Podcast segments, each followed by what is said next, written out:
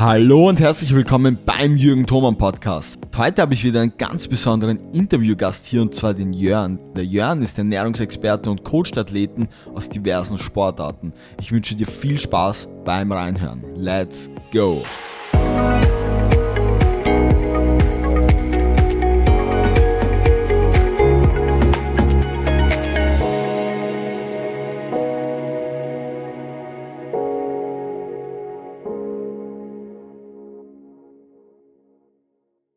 Vielen Dank, dass du dir heute die Zeit genommen hast.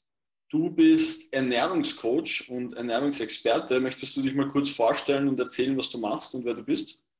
Ja, äh, vielen Dank, Jürgen, für die Einladung, dass ich hier sein darf. Ähm, genau, ich bin ähm, studierter Ernährungscoach. Ähm, ich habe im Bachelor Ökotrophologie studiert und ähm, danach einen Aufbau Online-Studium bei Olympischem Komitee gemacht in Sporternährung. Und das war eigentlich auch schon immer meine Absicht, dass ich mich im Leistungssport spezialisieren möchte und habe danach nochmal einen kompletten Master äh, in der UK in England äh, auch in Sporternährung oben drauf gesetzt und arbeite jetzt, muss ich mal kurz überlegen, Pi mal Daumen, fünf, sechs Jahre ähm, selbstständig als Ernährungscoach und Experte und ja, arbeite eigentlich mit, mit allen möglichen Sportlern zusammen, ähm, auch auf allen möglichen verschiedenen Niveaus. Eigentlich die einzige Voraussetzung ist quasi, dass ich die Leute nicht zum Sport animieren muss, sondern äh, die müssen schon irgendwie einigermaßen aktiv sein. Das ist quasi so das Einzige, was gegeben sein muss, äh, damit man mit mir zusammenarbeitet. Mhm. Hast du selbst einen Background im Leistungssport oder wie ist diese Leidenschaft da gekommen? Genau, also da ist auf jeden Fall die Leidenschaft hergekommen. Ähm, eigentlich war mein ursprünglicher Plan immer, ähm, Strength and Conditioning Coach zu werden. Und dann habe ich mich in jungen Jahren ähm, eine schwere Rückenverletzung gehabt und dann war ich immer, ja, so ein bisschen, hatte ich Schiss davor, dass ich dann irgendwie in so einer Praxisprüfung ähm, im Sportstudium aufgrund von gesundheitlichen Problemen nicht weiterkomme und habe dann überlegt, wie ich anderweitig mich im Leistungssport etablieren kann und mich dann eben auf diese Ernährungskomponente ähm, festgelegt. Äh, ich selber habe eigentlich alle Sportarten fast gemacht, die man sich vorstellen kann. Ähm, ich glaube, schwerpunktmäßig im Jugendalter war es dann Handball, wo ich bei TSV Hannover Burgdorf gespielt habe, die ja jetzt auch in der Bundesliga spielen. Mhm. Ähm, ich bin dann in, jetzt muss ich mal überlegen, das war in der 10. Klasse für einen Austausch ja nach Amerika gegangen. Da habe ich tatsächlich Ringen dann gemacht. Also habe ich gesagt, okay, wenn ich schon mal da drüben bin, dann, dann mache ich mal was komplett Neues. Ähm, und habe dann ein Jahr Ringen gemacht. Und ähm, nachdem ich dann zurückgekommen bin nach Deutschland, äh, dann auch noch ein bisschen weiter ähm, ja, Grappling und MMA gemacht ähm, und bin da dann auch so sehr intensiv in den Kraftsport eingestiegen. Ähm, und ja, habe dann leider aufgrund der Verletzung, die ich angesprochen habe, da musste ich bei vielen Sachen ein bisschen kürzer treten. Ich habe dann noch mal ein bisschen CrossFit zwischendurch gemacht, was eine Zeit lang ganz gut funktioniert hat und äh, dann irgendwann leider nicht mehr so gut. Ähm, Klettern und Bouldern ähm, immer mal wieder und äh, aktuell ist es dann eher so ein bisschen, ähm, ja, Mountainbike fahren, Gravel, Gravel Cycling draußen, ähm, um einigermaßen fit zu bleiben. Aber vom Leistungssport bin ich aktuell weit entfernt. Ja, sehr, sehr cool. Das heißt, du hast schon einiges an Erfahrung gesammelt im, im sportlichen Bereich. Ich möchte noch mal kurz zurückkommen zum Ringen. Ich war selbst ähm, eine Zeit lang Ringen als Hobby. Und ich finde ja, das ist eines der meist unterschätzten Sportarten überhaupt. Was sagst du dazu? Absolut. Ähm, also das Spannende war vielleicht eine kleine Anekdote dazu. Ähm, mich hat mein damaliger Nachbar gefragt, so, hey Johann, ja, willst du nicht mal hier zum Ringen kommen? Und äh, in Amerika drüben heißt das tatsächlich Wrestling. Und äh, wenn wir das Wort Wrestling hier im deutschsprachigen Raum hören, dann denken wir halt immer so an die WWE, halt irgendwie Hulk Hogan und so. Und ich so, ey, was willst du mir denn jetzt hier mit Wrestling? Ne? Und ähm, bis er mir dann mal so erzählt hat, ja, das ist eher so Richtung Judo, guck, dir das doch mal an. Also ich kannte das vorher gar nicht. Und ähm, ja, war eigentlich total vom ersten Tag in Bann gezogen. Und ähm, es ist extrem anstrengend. Ja, also ähm, die, die Rundenzeiten sind ja relativ kurz, je nachdem, wo man das jetzt gerade macht, da im College, Highschool oder welche Art. Aber so Pi mal Daumen geht das ja mal so dreimal zwei Minuten. Und ähm, also eine, im Wettkampf eine relativ kurze Belastungsphase und man ist einfach jedes Mal fix und fertig. Also es ist echt unglaublich, wie, und dann sieht man, glaube ich, auch wenn man sich das mal bei Olympia oder sowas anguckt, dann sieht das immer auch nach gar nicht ganz so viel Bewegung aus. Ne? Also, und trotzdem, wenn man das selber mal gemacht hat, die Unterarme platzen halt einfach, weil, weil die so voller, voller ähm, äh, Laktat sind. Und ähm, ja, also super, super Zeit, spannende Sportart in Deutschland, glaube ich. Ähm, nicht sonderlich bekannt und für diejenigen, die gar nichts damit anfangen können, vielleicht noch am ehesten irgendwie mit Judo oder so zu vergleichen. Das sagt den meisten dann immer noch ein bisschen mehr. Ähm, ja. Ich finde das Spannende beim Ringen ist, dass es extrem technisch ist und gleichzeitig sind diese Ringer wirklich extrem stark, also in den Beinen, vor allem Rücken, Nacken ähm, und so wie du sagst, die, die Arme, die Unterarme vor allem, sind einfach massiv bei denen. Ähm, und es ist so ein technischer Sport und meiner Meinung nach auch nicht so ein aggressiv brutaler Sport wie MMA zum Beispiel, aber trotzdem musst du sehr, sehr viel nachdenken und ich glaube, das, das ist vor allem für, für Kinder ein, ein sehr guter Sport. Absolut. Also ähm, das ist eigentlich das Faszinierende daran, dass so diese, diese Kombination von, von Kraft, ähm, Explosivität, ähm, Ausdauer, Technik ähm, sehr, sehr vielfältig, auch einfach wie, weil jeder Gegner ja auch so ein bisschen eine andere Körperkomposition, eine andere Technik selber hat und man muss sich darauf einstellen.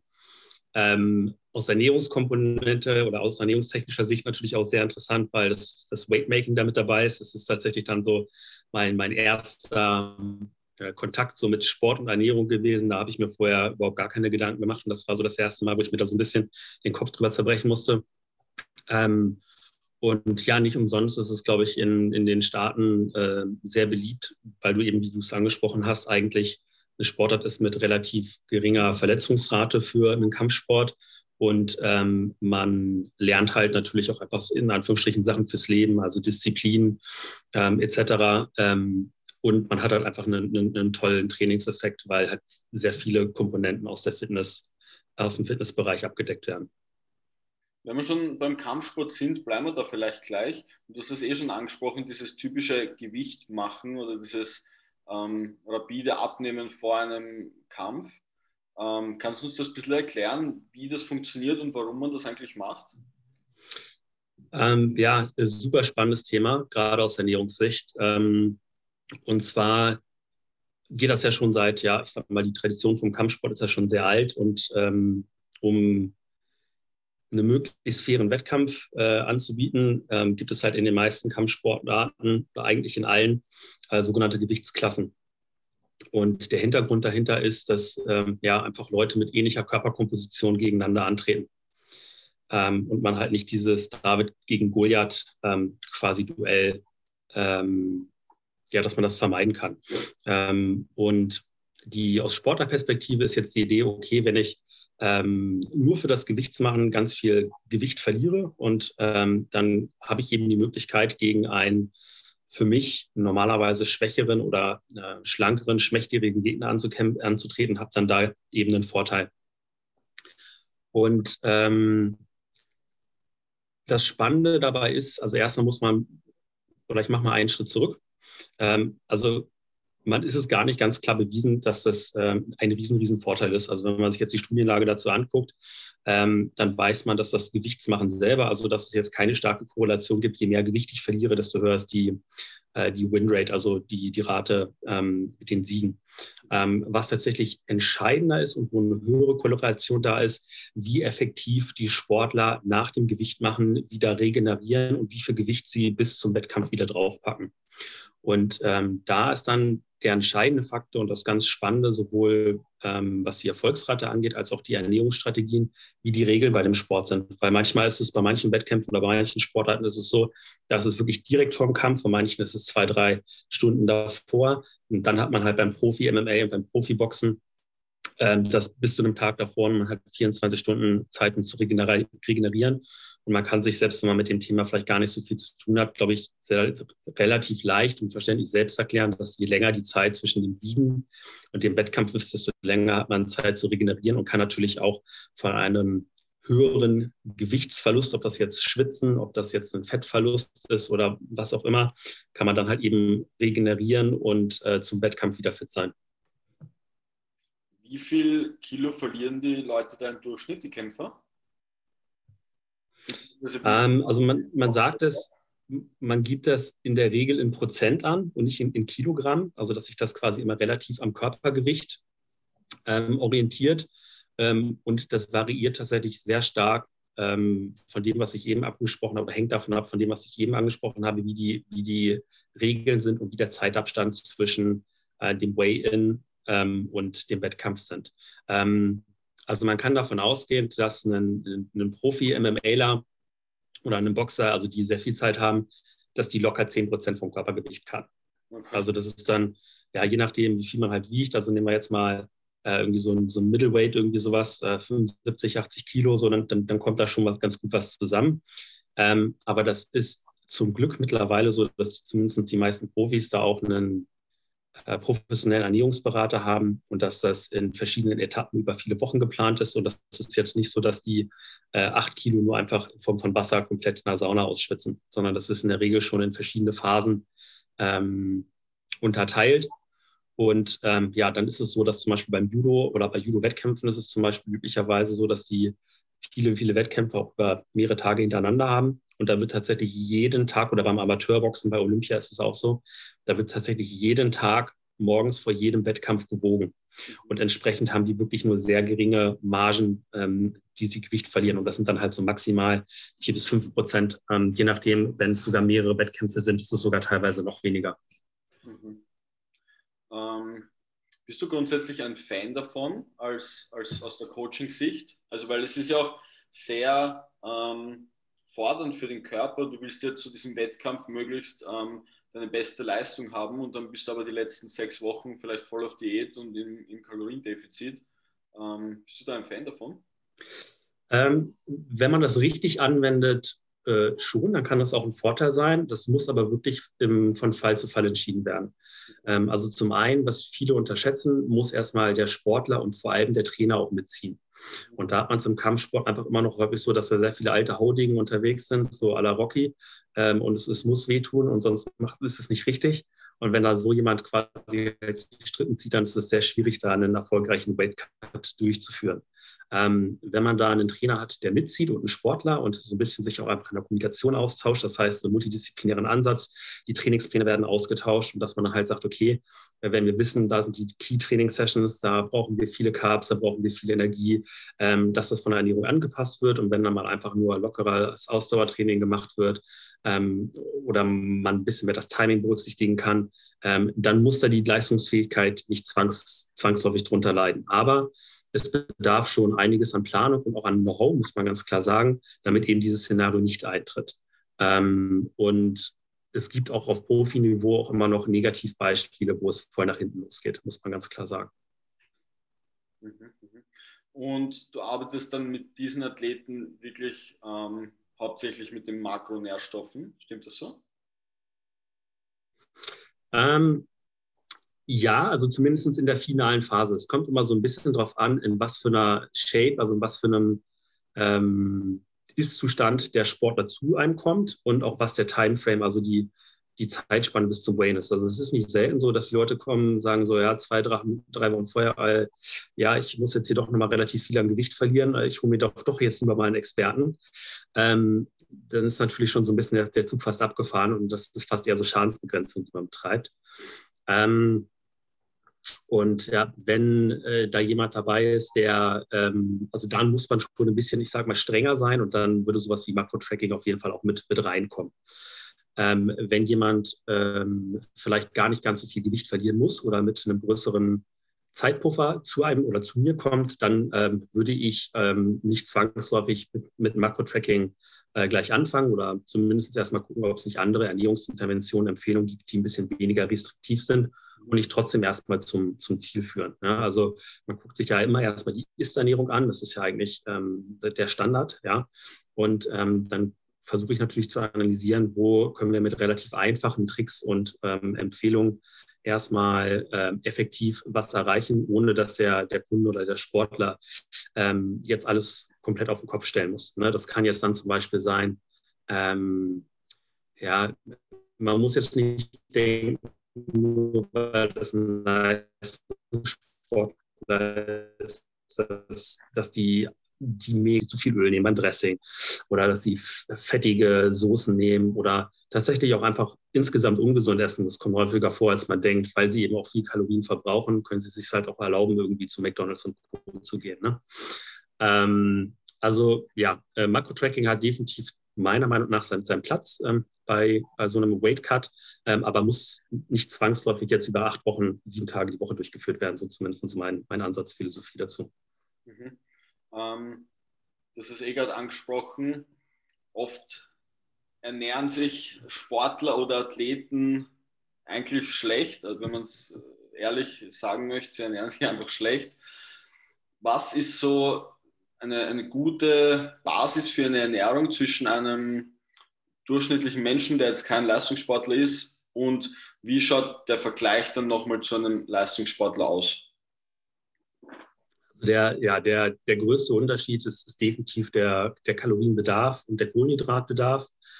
Ähm, und man muss ganz klar sagen, wenn man sich jetzt mal die gesundheitlichen Aspekte der Ernährung anguckt, dann ist der größte negative Effekt eigentlich Übergewicht als Faktor selber. Mhm. Also wenn man es schafft, als Nicht-Leistungssportler oder auch von mir aus ja, Nicht-Sportler, einfach erstmal nicht übergewichtig zu sein, dann hat man schon ganz viel erreicht. Ähm, man kann natürlich noch mit Blutfettwerten und Darmflora und so weiter und auch Mikronährstoffen noch auf viele, viele andere Sachen gucken und die sind auch wichtig, das will ich gar nicht leugnen. Ähm, aber zur Vorbeugung von chronischen Erkrankungen ist eigentlich fast das Übergewicht erstmal das Allerwichtigste. Ähm, und da ist es, äh, da muss man das Rad auch nicht neu erfinden, wenn die Leute wissen eigentlich, glaube ich, auch mittlerweile, was so ein bisschen was gesunde Ernährung ist und was nicht. Also wenn man vor 20 Jahren, da war das vielleicht mal ein bisschen anders. Aber ähm, es geht, glaube ich, primär um die Umsetzung. Also dass Obst und Gemüse gesund ist und dass man davon viel essen soll, das, das weiß, glaube ich, wirklich einfach jeder. Also die Schwierigkeit ist eher, das umzusetzen. Dann gibt es natürlich immer mal so ein paar Ernährungsmythen, die sind auch immer aktuell, keine Ahnung, Süßstoffe oder Gluten oder sowas. Ne? Das kommt dann immer mal auf. Aber wenn man den Leuten einfach erstmal sagt, versucht fünf Portionen Obst und Gemüse am Tag zu essen, versucht unverarbeitete frische Lebensmittel zu essen, dann ist, glaube ich, bei einem normalen Menschen schon ganz, ganz, ganz viel gewonnen. Ähm, da kann man sich sicherlich dann im nächsten Schritt dann nochmal da, darauf gucken, dass man äh, sich die Ballaststoffe anguckt und auch Vollkornprodukte und gesunde Fette mit einbaut etc. Ähm, aber wenn man das allererste erstmal abhakt, dann ist da, glaube ich, schon ganz, ganz viel gewonnen. Ähm, beim Sportler beziehungsweise Leistungssportler kommen einige Komponenten mehr dazu. Ähm, ähnlich wie bei dem Gesundheitsfaktor ist eigentlich mit das Wichtigste erstmal die richtige Energiezufuhr. Und ähm, da geht es häufig eher darum, das Gegenteil zu erreichen, also nicht ein Dickwerden zu verhindern, sondern eigentlich eher auch ausreichend Kalorien zu sich zu nehmen, um das Training und die Performance halt zu, zu unterstützen und die Recovery. Ähm, und da muss man natürlich ganz klar sagen, dass der Energiebedarf und der Energieverbrauch sich extrem unterscheidet, nicht nur von Sportart zu Sportart, sondern auch ähm, innerhalb einer Sportart von Position zu Position. Und selbst da dann quasi nochmal innerhalb der Saison gibt es ja auch nochmal extreme Schwankungen, was die Belastung angeht.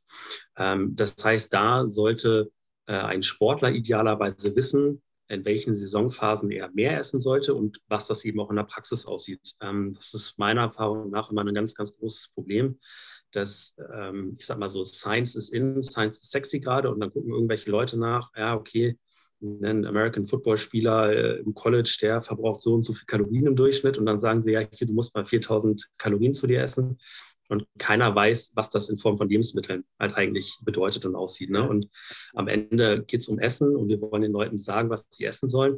Und ähm, als Ernährungscoach ähm, versuche ich dann halt eben wirklich auch mal darauf zu achten, den Leuten von, die, von der Kommunikation abzuholen, zu sagen, okay, das sollst du bei deiner Ernährung ändern und wissen. Ne? Das soll nicht heißen, dass es schade, wenn sie jetzt wissen, dass sie 4000 Kalorien zu sich nehmen sollen, aber den Leuten jetzt immer nur Zahlen oder nur Makrowerte Werte an den Kopf zu schmeißen, ähm, ist meiner Meinung nach halt nicht, nicht ausreichend und zielführend.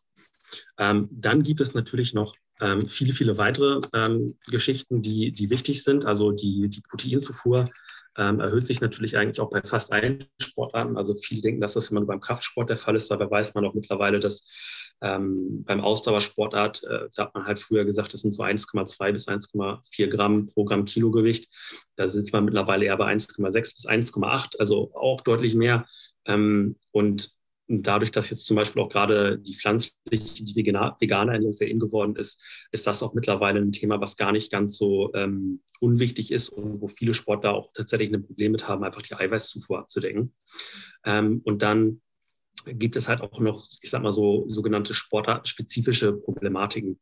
Ähm, also ähm, wenn wir zum Beispiel mal beim Weight Cut sind, was wir vorhin angesprochen haben ähm, und was du dann eben auch angesprochen hast, dass natürlich, wenn die Leute irgendwie abnehmen wollen, auch in einem Energiedefizit sein müssen, was bedeutet, sie müssen weniger essen, dann ist automatisch einfach das Risiko von einem, einem, einem Nährstoffmangel höher.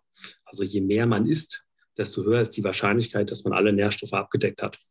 Und ähm, umgekehrt ist es halt so, dass wenn Sportler weniger essen, zum Beispiel in diesen Phasen vom Weight Cut, dass eben ein Makro- oder in dem Fall, Entschuldigung, ein Mikronährstoffmangel ähm, deutlich, deutlich höher ist die Wahrscheinlichkeit dafür. Ähm, ja, äh, mehr oder weniger kann man das Rad endlos weiterdrehen. Also es gibt dann quasi noch, ich sag mal, häufig vorkommende kritische Nährstoffe, ähm, beispielsweise jetzt bei, bei weiblichen Sportlerinnen Eisen sehr, sehr kritisch, wo man dann auch weiß, dass es direkten Einfluss auf die, auf die Leistungsfähigkeit hat. Ähm, bei Veganern guckt man sich dann natürlich auch nochmal so wie Kalzium an für die Knochendichte. Ähm, und dann gibt es natürlich auch einfach Trainingsphasen, die ähm, extremst, extremst belastend sind, wo auch der Bedarf von ähm, Vitaminen, Antioxidantien, sekundären Pflanzenstoffen etc. teilweise ansteigt ähm, und eben diese normale Zufuhr, die ähm, der normal gesunde Mensch oder auch Normalverbraucher, ähm, die für den ausreichen, beziehungsweise die Empfehlungen für den ausgelegt sind, die reichen dann da eben nicht mehr aus. Und da muss man aber auch ganz klar sagen, um das dann vielleicht auch nochmal abzuschließen, das, was ich da jetzt gesagt habe, um das einzuordnen, das richtet sich dann auch wirklich an Leistungssportler. Und ich glaube, viele ähm, wissen gar nicht so ganz genau, was das bedeutet. Also ein Leistungssportler, da können wir mal darüber reden. Also wenn man mal äh, je nach Sport hat, also zwölf Stunden die Woche intensives Training, dann können wir mal langsam darüber anfangen. Ähm, also das ist schon ein bisschen was. Ne? Also wenn die Leute dann halt, äh, kann auch selbst fünfmal die Woche ins Studio gehen und trainieren dann da irgendwie 60 bis 75 Minuten, von mir ist auch sogar 90 Minuten, aber dann ist da ein bisschen Warm-up drin, dann ist das halt kein, dann ist das Sport, von mir aus auch intensiver Sport, aber Leistungssport ist dann eben nochmal eine, eine ähm, Ebene höher quasi. Ich bin da ganz bei dir. Ich möchte nochmal zurückkommen zum Protein. Ähm, dazu habe ich zwei Fragen an dich. Die erste Frage ist, ähm, wie, wie siehst du den Proteinbedarf bei Nichtsportlern oder, oder Hobbysportlern und wie stehst du zu sehr hohen ähm, Proteinmengen, also über 2, 2,5, 3 Gramm pro Kilogramm Körpergewicht? Äh, ganz, normal, ganz am Anfang hast du gesagt, der Proteinbedarf bei Sportlern, aber nicht Leistungssportlern, richtig? Nein, bei, also, ja, bei Hobbysportlern oder bei, bei Hobbysportlern. Ähm, durchschnittlichen Menschen, die jetzt nicht sonderlich viel Sport betreiben oder ja. wichtig sind.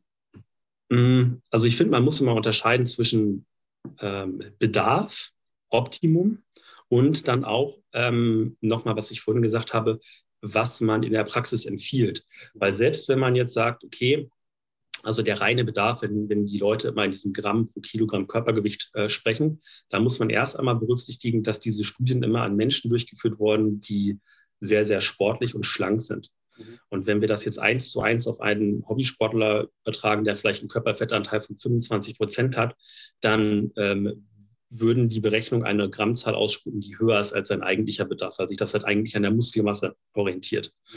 Ähm, also das vielleicht erstmal im Hinterkopf behalten, dass wenn man äh, einfach schon ein bisschen mehr Körperfett hat, dann kann man da schon Pi mal Daumen schon mal so 10 Prozent abziehen. Ja? Oder ein einfacher anderer Tipp ist, dass man sich so ein bisschen an dem Zielgewicht oder Optimalgewicht orientiert. Also wenn ich jetzt, ich bin 1,75 groß und ich wiege aber 85 äh, Kilo, aber ich habe Körperfettanteil von, von über 20 Prozent, dann, dann würde ich jetzt halt nicht die, die 85 mal 2 Gramm nehmen, sondern würde ich mir die 75 halt mal 2 nehmen. Ähm, das sind keine riesengroßen Unterschiede dann dabei rauskommen. Also wenn ich jetzt nicht ganz daneben liege, im Kopf rechnen, ist ja auch schon ein bisschen später, dann sind das 10 Gramm. Aber es kann halt, je nachdem, wie übergewichtig die Person ist, also ich, ich kenne das häufig auch noch vom Personal Trainer, aber wenn ich damit spreche, mit Leuten spreche, die mit solchen Leuten zusammenarbeiten, dass die dann halt sagen, ja, der wiegt 120 Kilo, also jetzt musst du 240 Gramm zu dir nehmen. Äh, und das ist dann halt doch ein bisschen zu viel des Guten. Ähm, auf der anderen Seite, und ähm, da kann man uns vielleicht mal so ein bisschen auf die, die anderen, anderen Teil der Frage angehen, muss man sich auch immer überlegen, selbst wenn der Bedarf jetzt niedriger ist, ist es denn schlimm, wenn die Person mehr davon zu sich nimmt? Ähm, und was sind die Effekte, die das hat, gegebenenfalls ja auch ein zusätzlicher positiver Effekt. Es muss ja gar nicht mal nur negativ sein. Und äh, wir können eigentlich mit, mit ziemlicher Sicherheit sagen, dass eine, eine, eine hohe Proteinzufuhr, und das natürlich, oder eine sehr hohe, und das ist natürlich aber auch immer die Frage, wie man das definiert. Und äh, in der Wissenschaft wird das, also diese Very High Protein Diets, wird so Pi mal Daumen mit mehr als 2,5 Gramm pro Kilogramm Körpergewicht definiert. Ja. Ähm, da gibt es sicherlich auch Leute, gerade in Bodybuilding-Kreisen, die lachen darüber und die sagen, ja, wenn du nicht vier Gramm zu dir nimmst, dann ist das keine richtig hohe Proteinzufuhr. Aber ähm, orientieren wir uns mal daran, was die Wissenschaft sagt und diese 2,5 Gramm. Da wissen wir zumindest, dass bei in, in, in Proteinmengen in diesem Ausmaß oder in der Höhe, dass das keinerlei negativen Auswirkungen auf ähm, irgendwelche Organe wie Leber und Nieren hat, was ja auch ja, sich teilweise, je nachdem, was man für Klienten oder Leuten zusammen sich immer noch hartnäckig hält, ähm, dieses, diese, dieser Mythos. Ähm, die Studien oder die, die Mythe, die stammt so ein bisschen daher, dass äh, einige Studien fehlinterpretiert wurden, weil die an Menschen mit schon zuvor äh, mit, mit Nierenbelastung und Nierenerkrankungen durchgeführt wurden. Und die haben natürlich, die dürfen auch diese hohen Proteinmengen tatsächlich nicht zu sich nehmen. Aber bei gesunden Menschen, da gibt es mittlerweile wirklich viele gute Langzeitstudien zu, braucht man sich da keine Gedanken machen. Eine Sache, die aber auch immer so ein bisschen vernachlässigt wird, ist, dass wenn man unnötig von einer Sache sehr viel nimmt, also ich habe ja gesagt, das ist nicht unbedingt schädlich, ähm, dass häufig auch von einer anderen Nährstoff oder von einem anderen Lebensmittel, Mahlzeit automatisch zu wenig zu sich genommen wird. Und das ist halt eher eine Sache, die ich in der Praxis ähm, dann ähm, beobachten kann, ist, dass äh, Kohlenhydrate dann häufig äh, dann doch ein bisschen zu kurz kommen bei den Sportlern, die sehr stark auf Eiweiß konzentriert sind. Und das hat man tatsächlich ähm, zum Beispiel relativ häufig im Kampfsport. Ja, also das ist so ein typischer Sportart, wo die denken, die orientieren sich, die haben irgendwie in, in deren ähm, in deren Sportkultur so dieses Rocky muss Ei klar trinken und Eiweiß ist das, was eine Power gibt und so. Und da ist immer noch nicht bei allen angekommen, dass das, was dir Power gibt, eigentlich die Carbs sind. Und ja, du brauchst Proteine und die sind auch wichtig, aber das ist nicht, was dir die Power beim Workout selber halt gibt. Ne? Und die, ja, das, das darf man halt nicht so ganz vergessen. Ähm, dass äh, manche Sportler da vielleicht auch einfach vom Wissensstand noch nicht so ganz so up-to-date sind. Ähm, und als allerletztes vielleicht, was natürlich auch nicht ganz uninteressant ist, dass man mittlerweile weiß, dass der Bedarf von absoluten Nicht-Sportlern, also von sitzenden Menschen, wahrscheinlich ein ganz klein bisschen höher ausfällt, als man ursprünglich mal angenommen hat. Also man sagt ja schon diesen also 0,8 Gramm pro Kilogramm Körpergewicht. Man das je nachdem, wo man in welchem Land und welcher Ernährungs ähm, Organisation man sich da anguckt, jetzt auf 1 Gramm bis 1,2 Gramm pro Kilogramm Körpergewicht angehoben. Ähm, wobei da muss man auch ganz klar sagen, dass die Werte eh von den Menschen immer erreicht werden, die im Besten. Ja, also die sind so eine Eiweiß, also die Menschen haben so eine Eiweiß, äh, betonte Ernährung aufgrund des hohen Fleischkonsums und Milchprodukten, ähm, dass das überhaupt gar kein Problem ist, äh, das zu erreichen. Ähm, man weiß, das Einzige, wo es in der Praxis ein bisschen schwieriger wird, und auch wirklich negative Auswirkungen hat, ist bei sehr, sehr alten Menschen. Ähm, also das, damit meine ich jetzt so 70 plus. Da ist es dann halt einfach so, dass der Muskelschwund schon so stark ähm, vorangeschritten ist, dass eine, eine höhere Proteinzufuhr ähm, empfehlenswert ist und einfach auch die negativen Auswirkungen wirklich deutlich höher sind, als viele sich ähm, das vielleicht vor, vor Augen halten wollen, ähm, weil wenn natürlich der Muskel die Muskulatur nicht mehr ganz so kräftig ist, natürlich auch der ganze Bewegungsablauf ähm, nicht mehr so rund ist und das Sturzrisiko höher ist und entsprechend natürlich auch die Rate der Knochenbrüche. Ähm, also das wäre jetzt nochmal dann vielleicht so ein Sonderfall, wo man auch bei den Orthonormal-Menschen nicht als Sportler unterwegs sind, da so ein bisschen mehr drauf achten soll und wo dann eben auch, wenn man sich den Ist-Zustand anguckt, eben nicht so viel Eiweiß konsumiert wird. Mhm. Ähm, wie siehst du denn, weil wir jetzt gerade über die Kohlenhydrate gesprochen haben, und wir wissen ja, ähm, die Kohlenhydrate ist ja einer der drei Makronährstoffe und das ist der Makronährstoff, den der Körper nicht unbedingt von außen zugeführt braucht. Ähm, und da sind ja sehr oft ganz viele Sportler und auch Nicht-Sportler so der Meinung, ja, na gut, wenn es der Körper nicht braucht, dann kann ich sie auch einfach gänzlich aus meiner Ernährung streichen, weil die sind ja sowieso böse, die Kohlenhydrate, und nach 18 Uhr sind es ganz böse. Ähm, wie, wie stehst du dazu und wie erklärst du das den Leuten?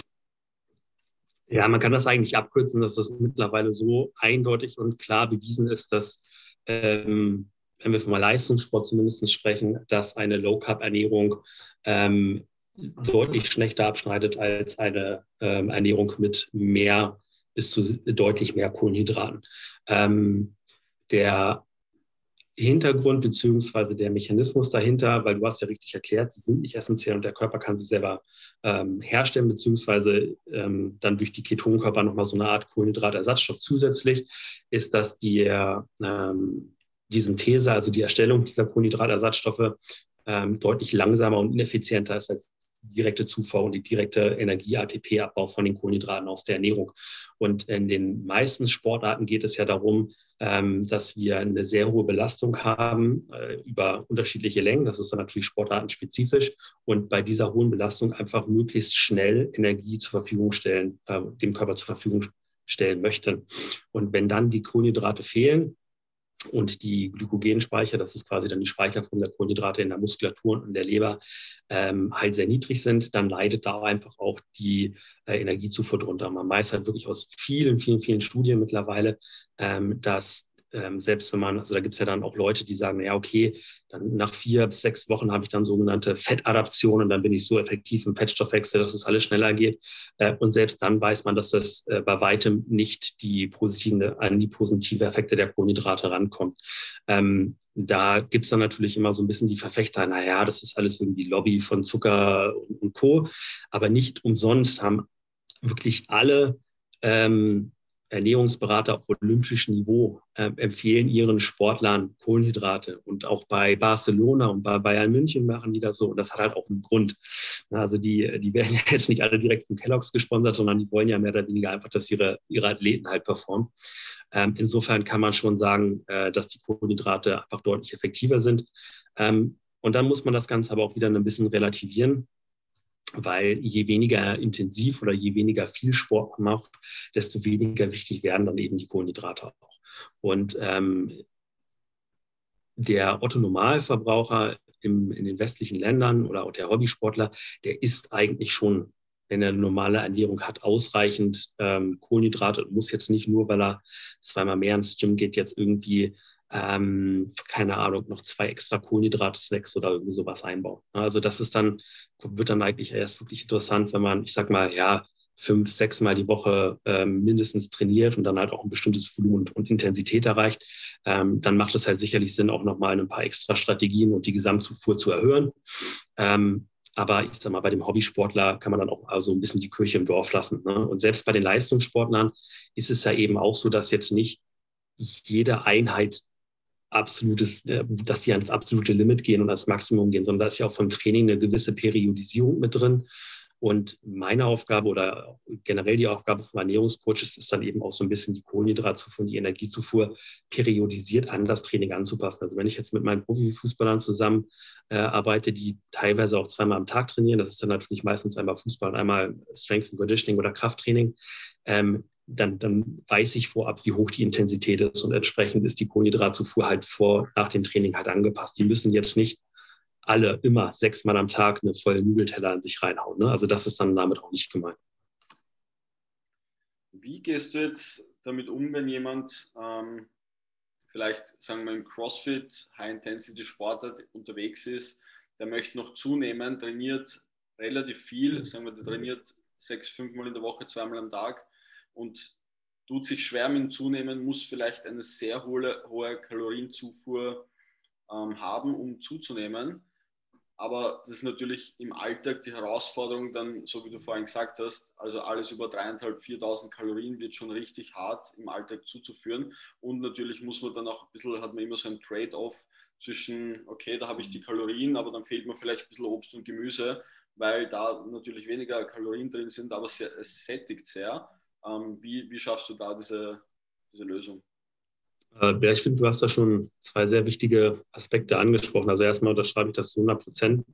Viele Leute unterschätzen, dass das eben die konstante Zufuhr von so viel Kalorien auch wirklich einfach anstrengend und schwierig ist. Also das kenne ich persönlich noch aus mein, meiner Zeit als Leistungssportler und kenne das von, von Kunden eben auch und würde auch so sagen, ähm, also ab 3.500, 3.500 Kalorien, da wird es auf Dauer schon echt, echt schwierig. Ähm, ich mache es in der Regel so, dass ich mir erstmal angucke, okay, ähm, welche Lebensmittel können wir integrieren, die A, eine hohe Energiedichte haben. Ähm, das heißt, sie ähm, enthalten viel Kalorien, aber sind nicht sonderlich, also man muss jetzt nicht Unmengen davon essen, um auf die Kalorienmenge zu kommen. Also zum Beispiel einfach so wie Öl.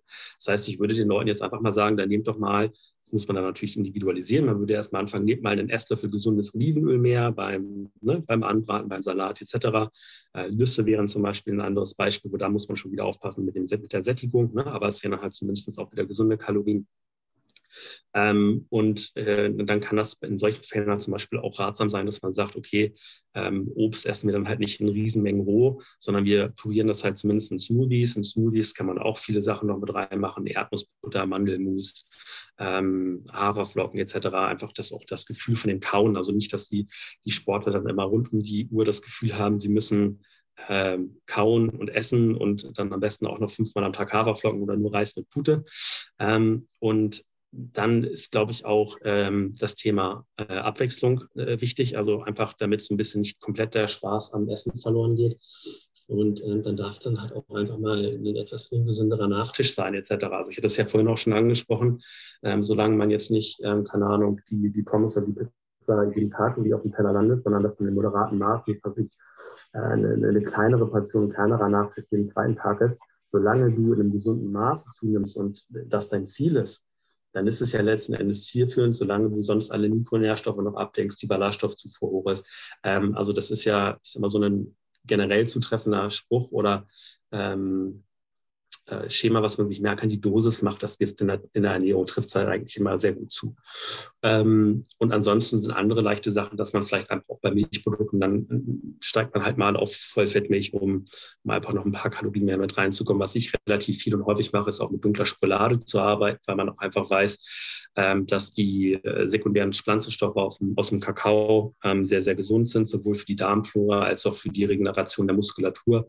Ähm, ja, und so mit solchen Tricks arbeite ich dann aber, was ich als erstes angesprochen habe, also der, das To-Go ist quasi eigentlich immer ähm, sowas wie Öle nutzen und das zweite Geschichte ist ein bisschen mit flüssiger Ernährung arbeiten, dass man dann halt den, den Recovery Shake ein bisschen höher kalorisch mit einbaut, gegebenenfalls auch mal ein Maltodextrin oder Dextrose arbeitet, Pulver, dass man äh, dann halt nicht sagt, ich ich muss jetzt dann nochmal eine Reisportion oder äh, fünf Portionen Obst nach dem Training essen, sondern es ist halt wirklich halt nur das Whey plus dem Maltodextrin. Und da kommt dann halt mal, wenn das ein intensives Training war, nicht 20, 25 Gramm rein, dann kommt da halt mal 80 Gramm rein.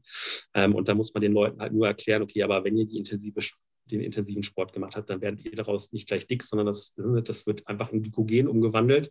Und das hilft dir bei der Regeneration. Und das muss man aber den Sportler meistens auch so ein bisschen erklären, damit sie es dann noch umsetzen, weil da dann doch die Angst vor so großen, in Anführungsstrichen, Zuckermengen ähm, beziehungsweise äh, Maltodextrin ist ja streng genommen gar kein Zucker, sondern äh, ein Polysaccharid, aber wird ja trotzdem relativ schnell verstoffwechselt, ähm, haben die Leute ja nach wie vor so ein bisschen Angst, dass sie das dick macht. Und wenn man sie dann so ein bisschen aufklärt, dann ähm, springen sie da eigentlich relativ schnell auf den Zug auf, meiner Erfahrung nach. Und in der Regel fühlen sie sich dadurch ja dann auch besser und setzen es dann auch ähm, mit höherer Wahrscheinlichkeit langfristig erfolgreich um.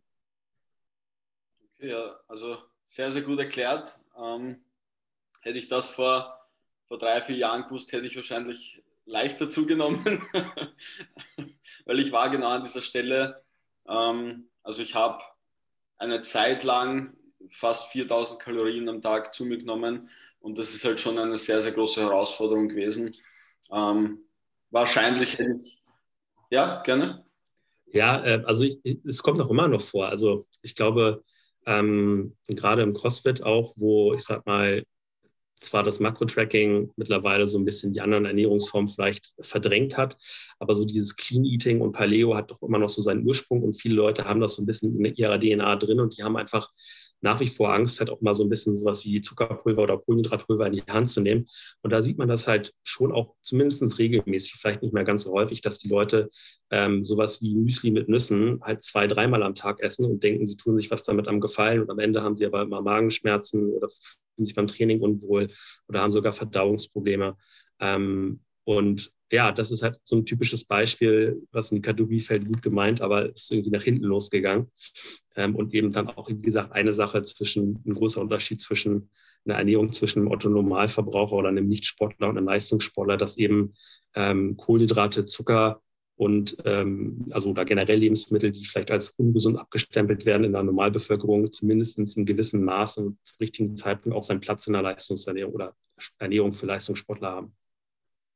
Ja, also ich hatte eigentlich alle drei Punkte, die du aufzählt hast. Das heißt, ich hatte Magenprobleme, Verdauungsprobleme. also ich habe wirklich alles durchgemacht, was du aufzählt hast. Ähm, also ich habe in der Zeit, in diesem in diesen einem Jahr, auch ähm, 12 Kilo zugenommen. Das muss man auch sagen. Ähm, das heißt, das war schon äh, semi-erfolgreich. Ähm, aber ich habe halt auch wirklich alles andauernd in mich reingestopft und war auch ständig voll. Ähm, das war super unangenehm, weil im Kaloriendefizit ist halt so, dass du weniger essen musst, als du gern würdest. Im Kalorienüberschuss ist so, dass du mehr essen musst, als du gern würdest, sage ich immer. Ähm, aber ja, du hast da ein paar sehr gute Lösungsansätze. Ja, also das ist, wie gesagt, ähm, wenn man das, glaube ich, nicht selber mal durchgemacht hat, die Erfahrung ist es auch echt schwer, glaube ich, sich vorzustellen, A, wie anstrengend das ist und auch was das dann für eine Belastung fürs Verdauungssystem ist, weil, wenn wir jetzt mal bei dem Beispiel Haferflocken bleiben, ja, die sind halt gesund ähm, und ähm, da sind mit den Ballaststoffen auch Sachen drin, die in der richtigen Menge verdauungsfördernd sein können.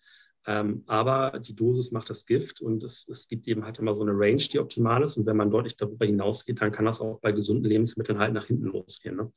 Und ähm, ja, ich denke mal, so hört sich das zumindest an. War das halt bei dir auch der Fall? Und da stehst du, glaube ich, nicht ganz alleine da, ähm, sondern meiner Erfahrung nach ähm, passiert das oder gibt es dieses Phänomen zumindest im CrossFit häufiger, ähm, als man glauben mag in anderen Sportarten vielleicht nicht ganz so extrem, weil dieses, ich sage mal, Clean Eating und mit, mit, mit Nüssen, diesem Paleo-Ansatz nicht ganz so ähm, häufig vorkommt. Aber auch da gibt es das natürlich, ne, dass die, die Sportler Probleme haben, auf die Kalorien zu kommen oder Verdauungsprobleme haben. Ähm, vielleicht der Aufbau der Ernährung ein ganz klein bisschen anders ist, ähm, aber der, das Outcome, also die Problematik dann trotzdem dieselbe ist. Wie, wie stehst du zu diesem ähm, Lean Muscle Building. Also viele wollen ja immer am besten gar kein Fett, Gramm Fett zunehmen, aber möglichst viel Muskelmasse. Und dann gibt es ja diese Oldschool Bodybuilder, die sagen, erst pack mal drauf 10 Kilo und dann wird die Muskelmasse auch kommen. Ähm, wie, wie stehst du dazu? Es ist immer so ein bisschen die Frage, was man wirklich erreichen möchte. Also ich finde, man muss fast erstmal einen Schritt zurück machen.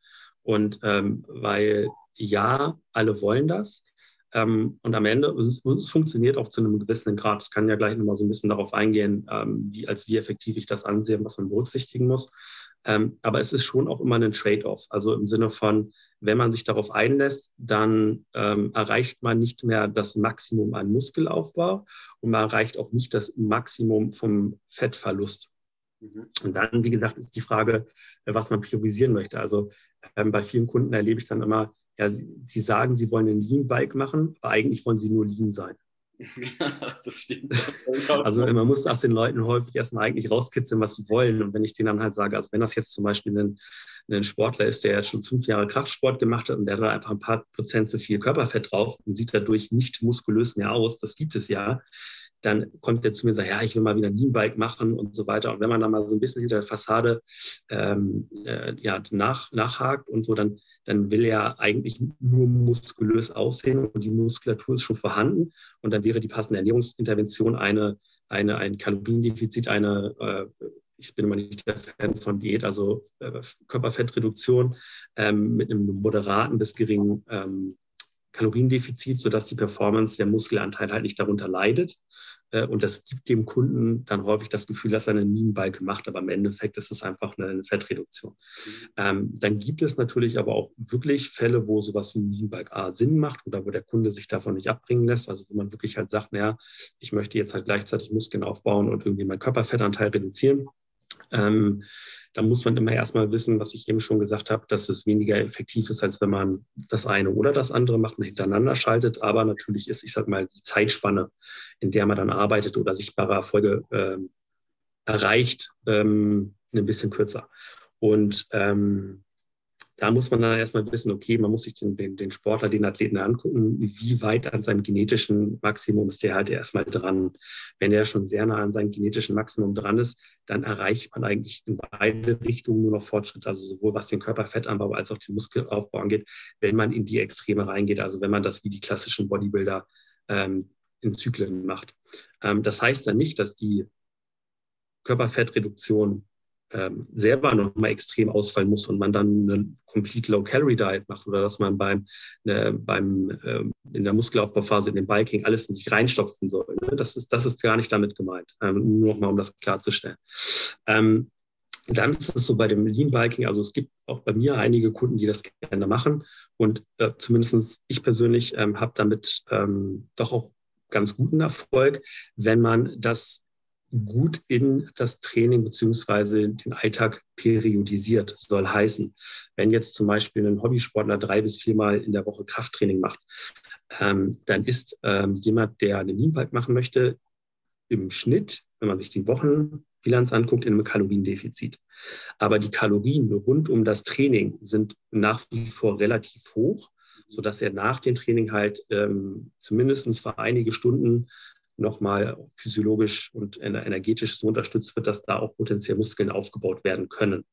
Ähm, er hat dann halt eben diese hohe Kalorienzufuhr nicht sieben Tage die Woche, sondern halt vielleicht nur die, je nachdem, wann er trainiert, also wenn er morgens trainiert für den Rest des Tages, wenn er abends trainiert nach dem Training und morgens vielleicht auch die, die nächste Mahlzeit. Und dann werden halt die Kalorien über den Mittag und den Nachmittag eingespart, weil er da eben äh, ja, der Zeitraum weiter weg ist vom Training, das Muskelaufbaupotenzial oder die Regeneration ist schon zumindest zu einem großen Teil abgeschlossen. Und da ist es dann nicht mehr ganz so schlimm, wenn wir äh, an Kalorien einsparen und da ein bisschen äh, reduzieren. Und ja, mit diesem, mit diesem kleinen Trick, also wenn man das so ein bisschen periodisiert und da das Timing dann ein bisschen mehr berücksichtigt, dann habe ich damit zumindest schon ganz gute Erfolge gemacht. Ähm, aber es macht definitiv nicht bei jedem Sinn und man muss auch immer, wie gesagt, ähm, mit dem Kunden erstmal wirklich abklären, was er denn erreichen möchte, weil viele meine Erfahrung, ich weiß nicht, wie das bei dir aussieht, die Leute äh, sagen immer, das ist mein Ziel. Und wenn man da mal ganz genau nachfragt, äh, dann sind sie entweder sich gar nicht sicher, was sie wirklich wollen, beziehungsweise sie haben ein Ziel, aber glauben zu meinen, was man machen muss, nämlich den Moonbike, aber eigentlich muss man was ganz anderes machen, um ihr Ziel zu erreichen.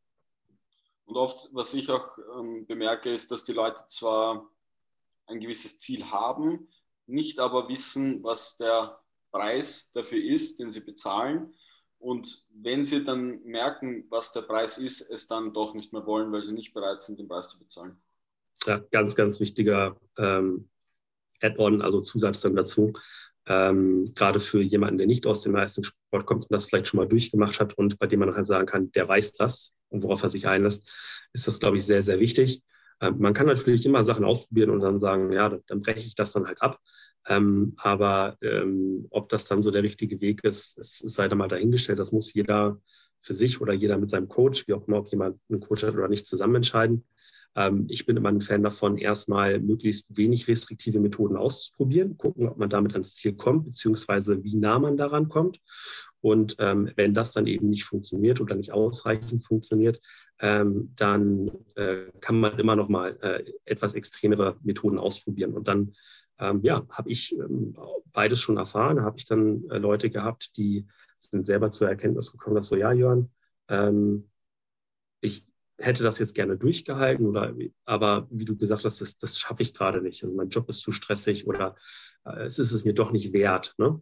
Und dann gibt es halt auch Leute, die sagen, ja, okay, das, das war vielleicht, dann äh, kriege ich halt doch ganz gut im, im Alltag umgesetzt. Das schaffe ich jetzt vielleicht nicht sieben Jahre oder zehn Jahre durchzuhalten, aber ähm, ich kann mir das zumindest vorstellen, jetzt so äh, ein halbes Jahr, ein Dreivierteljahr irgendwie durchzuhalten und dann gucke ich mal, wo sich das einpendelt.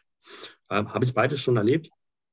Ähm, aber ich sage mal, äh, was du jetzt quasi nochmal vorhin erwähnt hattest, der, der, der Preis dafür, wenn man sich jetzt mal so einen typischen, ich sag mal, ein bisschen verallgemeinert, so ein, so ein Fitnessmodel oder was ich, so ein Man's Health ähm, Covermodel anguckt, ja, eigentlich jeder Kerl will so aussehen. Da kann mir keiner erzählen, dass wenn du jetzt einen dicken Menschen fragt, dass er nicht gerne so aussehen möchte. Die, die das sagen, die äh, wissen nur, dass es für sie unrealistisch ist, beziehungsweise haben nicht die Energie oder den, den, den Mund, den Mut, sich darauf einzulassen, auf diese Transformation. Aber jeder will so aussehen.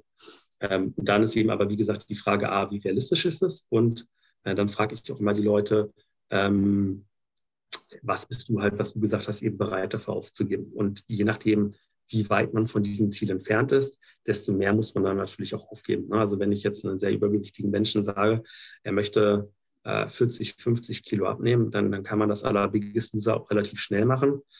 Hm, aber das ist dann eben nicht nachhaltig. Und wenn man das versucht, nachhaltig zu machen, äh, dann dauert das halt auch einfach sehr, sehr lange. Und äh, umgekehrt, wenn jetzt jemand ich glaube, das unterschätzen auch viele, mal von einem Körperfettanteil, nehmen wir mal einen, einen, einen männlichen Athleten oder männlichen Hobbysportler, ähm, Körperfettanteil von, von 20 Prozent, also bei weitem nicht übergewichtig, aber doch auch noch ein gutes Stück weg vom, vom Sixpack, dann dauert das auch ein bisschen dahin zu kommen zum Sixpack. Das ist halt auch nicht, also wenn mir dann jemand sagt, ich mache da eine, eine sechs Wochen Transformation, dann wurde entweder mit Photoshop gearbeitet ja, äh, und mit Belichtung.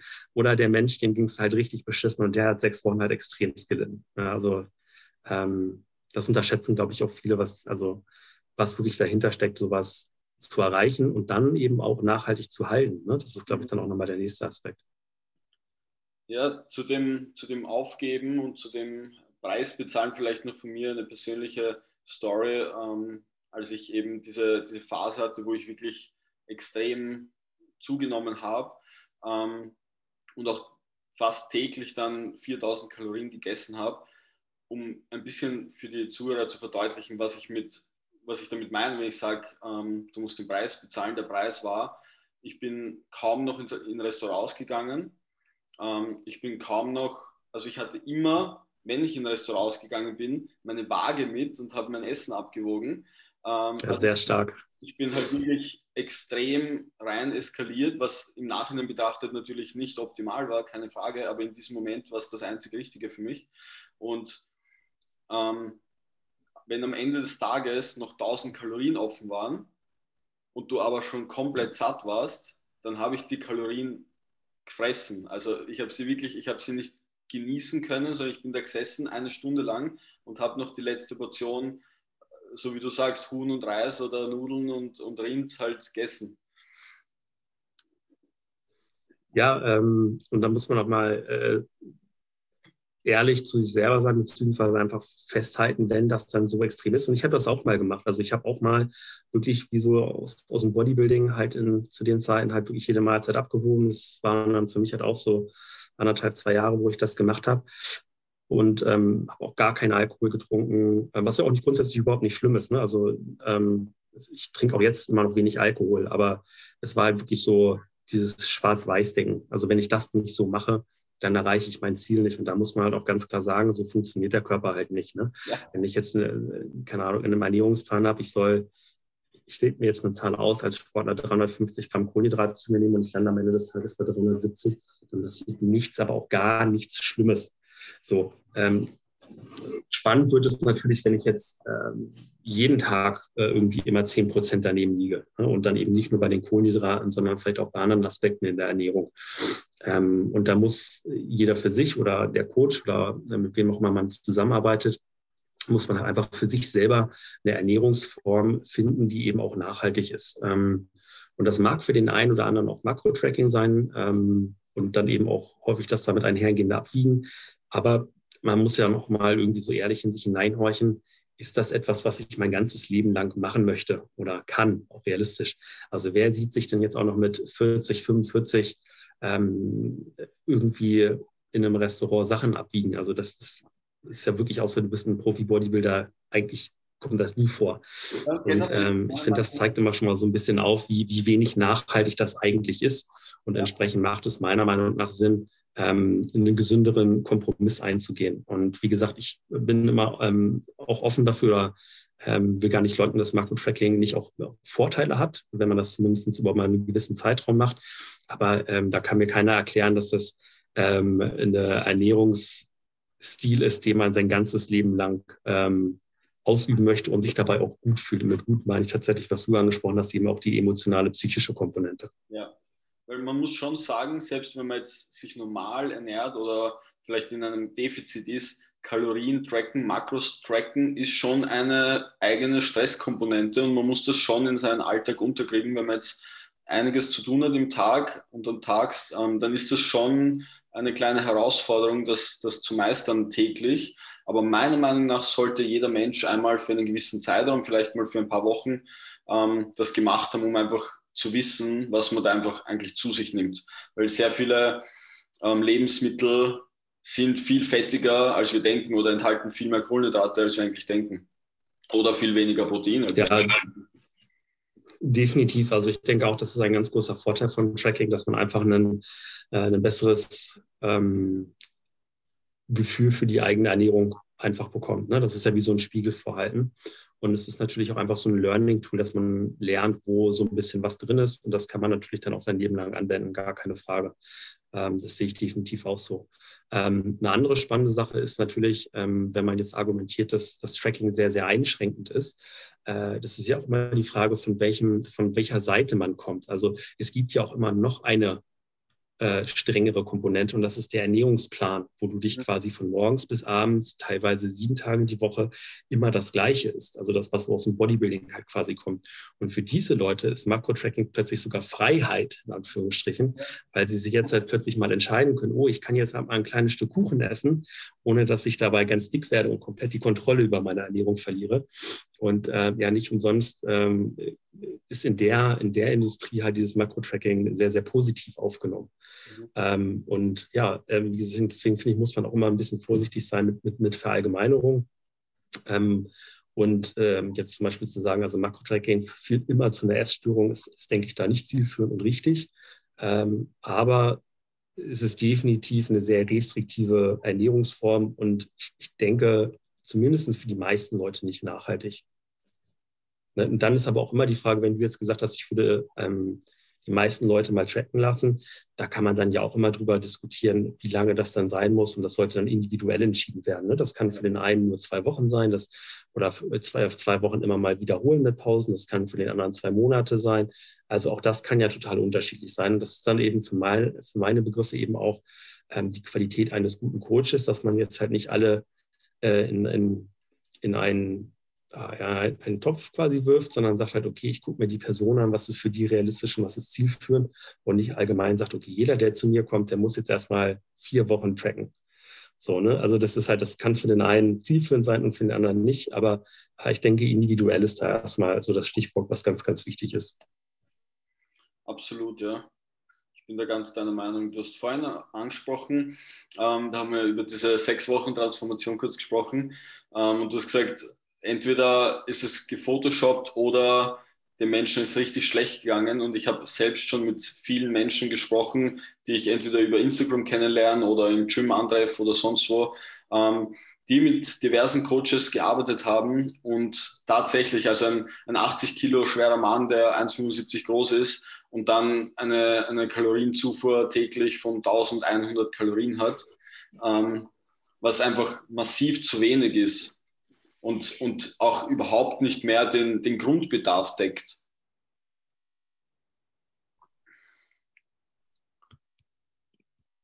Wie, wie, wie gehst du damit um? du gerade ganz kurz weg. Okay, was, was hast du noch gehört? Und das ähm, mit den 1100 Kalorien war das letzte, was ich gehört hatte. Genau, ja. Wie, was sind die Gefahren dabei? Wie schädlich ist das? Wenn du, wenn du quasi äh, sehr schädlich, wenn man das lange macht. Also. Unter deinem täglichen Grundbedarf dich ernährst für einen Zeitraum. Ähm, genau, also die Frage ist immer auch, wie lange man das macht. Also man grundsätzlich weiß man ja erstmal, dass ähm, egal wie stark das Defizit ist, dass der Körper äh, sich so ein bisschen darauf anpasst und äh, gewisse metabolische Funktionen runterfährt. Der Körper geht halt so ein bisschen umgangssprachlich in in den Sparmodus, ähm, einfach um weniger Kalorien zu verbrauchen, weil letzten Endes eine Diät nichts anderes als Verhungern auf, auf, auf Zeit ist, ne? also oder Verstoffwechselung auf, auf, auf Raten. Ähm, und wenn man natürlich, je extremer man ins Defizit geht, und du hast da quasi schon eine wichtige Komponente angesprochen, halt, wenn man weniger als den Grundensatz zu sich nimmt, dann werden halt irgendwann auch lebenswichtige Funktionen ähm, zumindest eingeschränkt. Jetzt nicht, dass das komplett ähm, alles von heute auf morgen irgendwie den Bach runtergeht und man stirbt oder so, ganz so extrem ist es dann auch nicht. Ähm, aber äh, sowas wie Hormonproduktion leidet halt extrem darunter. Also nicht umsonst ähm, sowas wie der Sexdrive bei Männern ist eine Sache, die sehr häufig beobachtet wird. Ne? Ähm, bei den Frauen ist es sehr häufig, dass dann irgendwann die Regelblutung ausbleibt, was auch hormonell gesteuert ist. Ähm, man merkt aber auch einfach, dass man sehr deutlich anfälliger ist für ähm, ähm, jetzt suche ich ein Wort, äh, also eine große stärkere Schwankung, was die Laune angeht, hat, ja, und einfach nicht mehr also sehr äh, ein bisschen reizbarer ist und aggressiver wird. Ähm, die, die, Konzentration, die Leistungsfähigkeit leidet darunter, das Risiko für äh, Verletzungen, Muskeln und Knochenbrüche leidet äh, vermehrt darunter, die Regeneration leidet extremst darunter.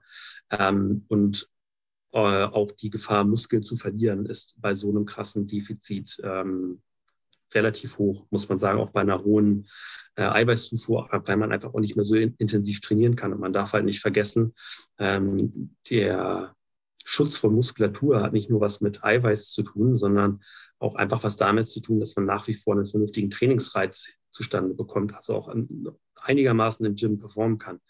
Und ähm, wenn man da halt so wenig über einen längeren Zeitraum zu sich nimmt an Kalorien, dann geht automatisch Leistung und die Regeneration aber den Bach runter. Die Schlafqualität leidet extremst dann darunter. Ähm, also ja, schon relativ viele Sachen. Die wichtig dabei ist natürlich aber auch immer, wie, wie lange das durchgeführt wird. Also wenn man das jetzt mal, äh, also es ist jetzt nicht, wenn man von heute auf morgen, dass man jetzt eine so starke oder krass äh, Diät macht, dass alle diese Sachen auftreten, sondern zumindest so diese Hormonstörungen und so weiter, die treten erst nach einer gewissen Zeit auf. Dass man sich jetzt müde, schlapp fühlt und die, der Schlaf darunter leidet, das trifft in der Regel äh, tritt schon deutlich schneller ein. Ähm, ja, also ist äh, definitiv eine Geschichte, die äh, keinster Weise positiv ist und auch auf keinster Weise nachhaltig. Ähm, und ja, meiner Meinung nach sollte man als Coach ähm, dann eben auch nicht nur davor warnen, sondern ein guter Coach äh, bietet das seinen Kunden gar nicht erst an. Ich habe eine Frage zu ganz stark übergewichtigen Menschen oder sagen wir mal über 25, über 30 Prozent Körperfettanteil. Wie sehr unterscheidet sich die Physiologie von so einem Menschen zu einem Menschen mit einem 15-prozentigen Körperfettanteil und hohen Muskelanteil? Äh, sehr dolle. Ähm, ich vermute darauf, ähm, worauf du hinaus möchtest, ist quasi, inwieweit so Low-Calorie-Diets da den gleichen Effekt haben oder eben nicht. Ne?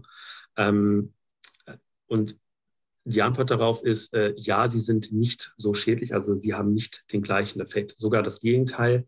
Man weiß mittlerweile, dass zumindestens, wenn man kurzfristig, und das wäre jetzt sowas wie sechs Wochen, also nicht nur eine Woche, sondern da würde jetzt äh, sechs Wochen noch in den Rahmen kurzfristig äh, reinfallen, weil man muss halt bedenken, damit die sehr übergewichtigen Menschen wirklich das notwendige Gewicht verlieren, würde sonst ein ganzes Jahr ähm, halt notwendig sein. Und äh, wenn man sich dann diesen Zeitraum anguckt, dann sind sechs Wochen quasi halt ein eher kurzer Zeitraum. Ähm, und man weiß halt mittlerweile, dass wenn man gezielt und gekonnt diese Low-Calorie-Diets einsetzt bei sehr stark übergewichtigen Menschen, ähm, dass äh, da nicht der gleiche Anteil an Muskelmasse verloren geht. Das heißt, es sind auch keine nachhaltig negativen Effekte, was, den, was die Stoffwechselrate angeht, vorhanden. Äh, es sind auch nicht die äh, negativen Effekte auf den, äh, auf den Hormonaushalt ähm, etc. Ähm, festzustellen. Und das ist einfach darauf zurückzuführen, dass der Körper auf, aufgrund des Körperfetts einfach noch Notreserven hat, die er immer mobilisieren kann. Und äh, indirekt geht es ja auch immer nur darum, um, um die Energieverfügbarkeit. Und äh, bei den dünnen Menschen ist es halt einfach so, die haben nicht ganz so viel Notreserven. Insofern sind sie mehr darauf angewiesen, auf die Kalorien und Energiezufuhr über die Ernährung. Und bei den dicken Menschen ist halt einfach mehr da, ähm, um das Ganze auszugleichen, wenn wir mal weniger zu uns, zu, zu uns nehmen. Äh, wichtig ist dabei ist, damit das Ganze natürlich wichtig ist, dass man A, das Ganze nicht endlos weitermacht, sondern irgendwann halt auch einen guten Überstand, einen guten Übergang in ein moderates Defizit macht oder gegebenenfalls auch so eine Art Diet Break, ähm, wobei man da dann auch immer darauf achten muss, dass vielleicht der Bedarf sich ein bisschen angepasst hat und niedriger ist als vor der Low-Calorie-Diet. Ähm, und dann ist natürlich auch die Eiweißzufuhr nach wie vor wichtig, weil wenn man so stark ins Defizit geht, man sonst eben dann doch auch Muskulatur verliert. Ähm, und da weiß man halt, dass das dann nachhaltig den, den Grundumsatz äh, nach unten äh, beeinflussen kann. Und ähm, ja, dadurch kommt dann häufig halt so dieser Jojo-Effekt zustande, ne? dass ähm, dann ja der Energiebedarf mittel- langfristig, langfristig halt ähm, sinkt und die Leute es dann halt nicht schaffen, die Energiezufuhr an den neuen Bedarf anzupassen. Denken so, ja, ich habe ja vorher auch so viel gegessen, dann esse ich das jetzt auch mal wieder und dann sind sie plötzlich über den Bedarf drüber und dann geht die Waage halt wieder ganz schnell nach oben. Ähm, ja, also das, wie gesagt, um das Ganze äh, nochmal abzuschließen, das wird mittlerweile ähm, auch in bestimmten Abnehmenkliniken, also Spezialkliniken gezielt eingesetzt. Da wird dann halt häufig auch mit so Proteinshakes und, oder Mahlzeitenersatzshakes, Mahlzeiten gearbeitet. Ähm, und eine Sache, die man auch nicht vergessen darf, ist, dass es halt auch für diese stark übergewichtigen Menschen eine enorm Motivationsboost halt ist, wenn sie dann ganz am Anfang endlich mal sehen, dass sie abnehmen. Ähm, das ist, glaube ich, auch eine Komponente, die viele in der Praxis unterscheiden. Also die haben dann halt wirklich wahrscheinlich XD durchge, durchge äh, oder ausprobiert und äh, durchgewechselt. Und wenn sie dann mal vielleicht eine, haben sie eine ketogene Diät gemacht und haben sich dann da halt irgendwie eine halbe Packung Butter irgendwie mal einen Tag halt reingepackt und sind halt nicht ins Defizit gekommen und nicht zugenommen. Und dann sind die halt frustriert und denken so, ah, jetzt nehme ich halt endlich mal ab. Ähm, dann, dann ist das halt einfach fürs, fürs, für die Motivation, das Selbstwertgefühl halt extrem viel wert. Und das, glaube ich, unterschätzen viele auch. Ähm, meine nächste Frage ist ein bisschen anders ähm, und geht ein bisschen weg von diesem Kaloriendefizit hin zu ähm, Anabole Steroide. Hast du damit, also jetzt nicht persönlich, aber als ähm, Coach Erfahrungen oder beschäftigst du dich generell damit? Hast du Klienten, die sich damit ähm, beschäftigen? Gar nicht. Nee, also weder ähm, persönlich als auch Klienten. Also das ist bei mir tatsächlich ein, äh, ein Ausschlusskriterium, dass ich mit solchen Leuten äh, nicht zusammenarbeite. Ich, das ist gar nicht bewertend gemeint. Also solange jemand nicht im Wettkampf äh, cheatet, sondern das einfach für sich entscheidet, finde ich das völlig legitim, wenn das äh, jemand zu sich nimmt. Ähm, und ähm, der muss halt mehr oder weniger nur selber mit möglichen konsequenten äh, Konsequenzen leben, wobei man aber auch sagen muss, das ist jetzt vielleicht so ein bisschen dann mein Wissen, wenn man das kontrolliert in einem nicht extremen Maßen macht, dass das jetzt auch nicht gleich bedeutet, dass man irgendwie stirbt. Es ist dann eben immer die Frage, ähm, was man zu sich nimmt, wie viel man zu sich nimmt und, und ähm, ob das Ganze kontrolliert wird. Ähm, aber um auf deine Frage zurückzukommen, ähm, was die Bedeutung der Ernährung bei solchen Sportlern angeht, äh, habe ich gar keine Erfahrung ähm, und kenne mich tatsächlich auch, was die, was die Wissenschaftslage ähm, angeht, überhaupt nicht aus, weil für mich gar kein Bedarf ist, da sich einzulesen. Ich finde das Thema aber, muss ich sagen, grundsätzlich super spannend. Also nur weil ich selber jetzt ähm, das Ganze nicht unterstütze oder befürworte, heißt das ja nicht, dass es nicht ein spannendes Thema ist. Absolut, ja. Und die Frage von mir kommt daher, da ich immer wieder ähm, auf Instagram Fragen dazu bekomme, ob ich irgendwie da weiterhelfen kann und da Tipps habe und selbst auch ähm, von Leuten angeschrieben werde, die mich als Coach möchten, aber halt Anabole Steroide zu sich nehmen. Und ich habe da natürlich auch keine Erfahrung dazu und ich merke, wie einfach ähm, die Nachfrage da ist nach diesen Dingen und, und nach diesem Content. Und ich dachte, vielleicht kannst du da uns ein bisschen ähm, mehr erklären, aber wenn du es nicht ist auch kein Problem. Also. Leider nicht. Also ähm, das Einzige, was ich weiß, ähm, aber das ist äh, dann noch immer schwierig, was das dann bedeutet, ist tatsächlich einfach, dass äh, man darf so eine Sachen nicht unterschätzen, wie dass der Körper halt schneller regeneriert. Äh, ne? ähm, was auch immer bedeutet, dass automatisch das Trainingsvolumen steigt äh, und entsprechend alles, was äh, ja, Kalorien- und Kohlenhydratbedarf angeht, nach oben geht. Äh, man weiß, dass man intensiver trainieren kann. Also der Trainingsreiz höher ist, dass die Proteinsynthesen leicht höher ausfallen, also man auch ein bisschen mehr Protein braucht. Ähm, aber da hört es dann halt auch schon auf. Also das sind dann quasi also diese Prinzipien, die dahinter stecken. Aber was das dann jetzt in Zahlen bedeutet oder wie man das in der Praxis dann idealerweise umsetzt, ähm, da kann ich dann äh, leider nicht weiterhelfen. Alles klar, Herrn. Ähm, ich bin grundsätzlich durch mit meinen Fragen. Was möchtest du der Community noch mit auf den Weg geben? Ich glaube, äh, dass das Wichtigste ist, dass man ähm, sich bei der Ernährung nicht auf irgendwelche Extreme einlässt. Es ist egal, ob Sportler oder nicht Sportler, egal in welcher Sportart man ist, sondern dass man ähm, die Basics einer gesunden Ernährung sollte man immer abhaken. Das ist immer Obst und Gemüse, das ist immer äh, eine gute Zufuhr von Ballaststoffen, das ist immer eine äh, ausreichend hohe Proteinzufuhr, egal ob man Veganer ist, Kraftsportler ist oder nicht. Also das unterscheidet sich dann halt einfach nur, was das in der Praxis bedeutet, aber der Proteinbedarf sollte immer abgedeckt sein. Ähm, und man sollte auf so Extreme wie komplett Low Carb verzichten, zumindest wenn einigermaßen halt eine leistungsfähige ähm, Ernährung ähm, das Ziel ist. Und dann ähm, sollte man das rausfinden, ähm, was einem zu einem selber am besten passt und nicht einfach nur sagen, ich mache Copy und Paste von Person XY, die ich online gesehen habe, ähm, sondern einfach mal so ein bisschen auf die inneren Signale hören, vielleicht auch mal sowas wie äh, ein Ernährungstagebuch, ein Tracking führen und bei dem Tracking dann aber eben nicht nur reinschreiben, was man gegessen hat, sondern mal so ein bisschen, hey, wie habe ich mich dabei gefühlt, was hat das bei mir emotional gemacht? Und dann einfach halt über eine gewisse Zeit Try and Error mit einer kleinen Reflexionsanalysenpause zwischendurch ähm, die Ernährungsform versuchen, für sich rauszufinden, die halt ähm, einem persönlich am besten passt und den Zielen äh, ja, effektiv weiter oder nahe bringt. Perfekt, Jörn. Vielen Dank nochmal für deine Zeit und wir hören uns. Ja, vielen Dank für die Einladung und dass ich hier sein durfte. Hat mir Spaß gemacht. Macht's gut. Mach's gut. Ciao.